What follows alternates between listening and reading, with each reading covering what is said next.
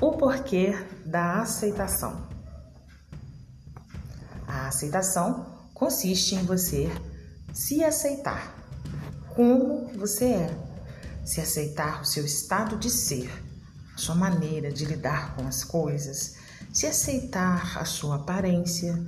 Então, aceitar e entender quem você é. É claro, isso nos ajuda também a melhorar melhorar as nossas atitudes diante das dificuldades, das adversidades, diante das nossas emoções, porque nós sabemos, temos emoções boas e emoções também ruins, positivas e negativas. Precisamos lidar com todas elas. Sim. Então, a aceitação é quando você primeiro se conhece, depois você se aceita e se permite viver uma vida livre, uma vida autêntica, uma vida de como você é. Agora, hoje eu quero trazer a importância da aceitação no que tange à sua vida espiritual. Pois é, o que, que acontece? É, as pessoas falam muito, né? Principalmente são os cristãos falam sobre blasfêmia contra o Espírito Santo. E enquanto eu trabalhava nessa atividade toda, assim, né? Eu ajudava pessoas dentro de instituições religiosas eu sempre questionei essa, essa, esse texto, sempre questionei o que seria isso. E na verdade eu vejo muitas explicações, mas nenhuma delas realmente ainda não me convenceram. E no entanto, estudando, me conhecendo, eu pude perceber uma coisa.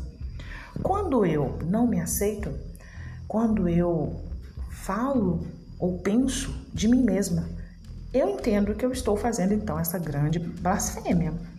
Porque uma vez que você entende que Deus mora em você, que Ele mora em você, o seu eu interior é Ele. Eu hoje eu entendo isso. O meu eu interior é o que eu chamava de Espírito Santo. Sou eu. É Deus em mim. Eu sou a extensão da fonte. Então, eu entendo hoje que quando eu penso mal de mim, sequer penso, eu já estou blasfemando então contra o Criador. Entende? Porque ele me criou como eu sou na minha essência. Talvez o que me ocorreu durante a infância, adolescência, juventude possa refletir algo não tão bom, possa soar não tão bom diante dos outros, diante da sociedade, diante de mim mesma. Porém, eu não posso deixar que isso apague quem eu realmente sou, porque na essência nós somos imagem e semelhança do Criador.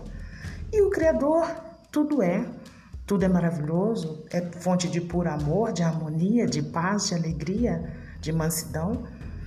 Então, se eu não estou em congruência com esses sentimentos, é porque algo me ocorreu. Certamente. Isso não é, estou falando por uma maneira de auto-julgamento ou de culpa. Não, é de tentar reconhecer isso, tentar reparar os danos que me fizeram estar numa situação ruim para que eu não venha cometer então essa blasfêmia, para que eu não venha então deixar de me aceitar, ser feliz como eu sou, buscar a minha verdadeira essência, a essência da alegria, a essência da felicidade. Infelizmente, é, a insatisfação com o mundo hoje, com a sociedade, com o autoconsumismo, com o padrão de beleza, com todas as coisas que tentam tirar a nossa paz, essas coisas trazem ansiedade e essas coisas te tiram de longe, longe da essência, longe do que o Criador fez em você, é em você. Assim, você se poupa de sofrimento. Não importa o que o mundo diz a seu respeito. Pare de se cobrar. Não se sinta cobrada, nem pelos outros e muito menos por você.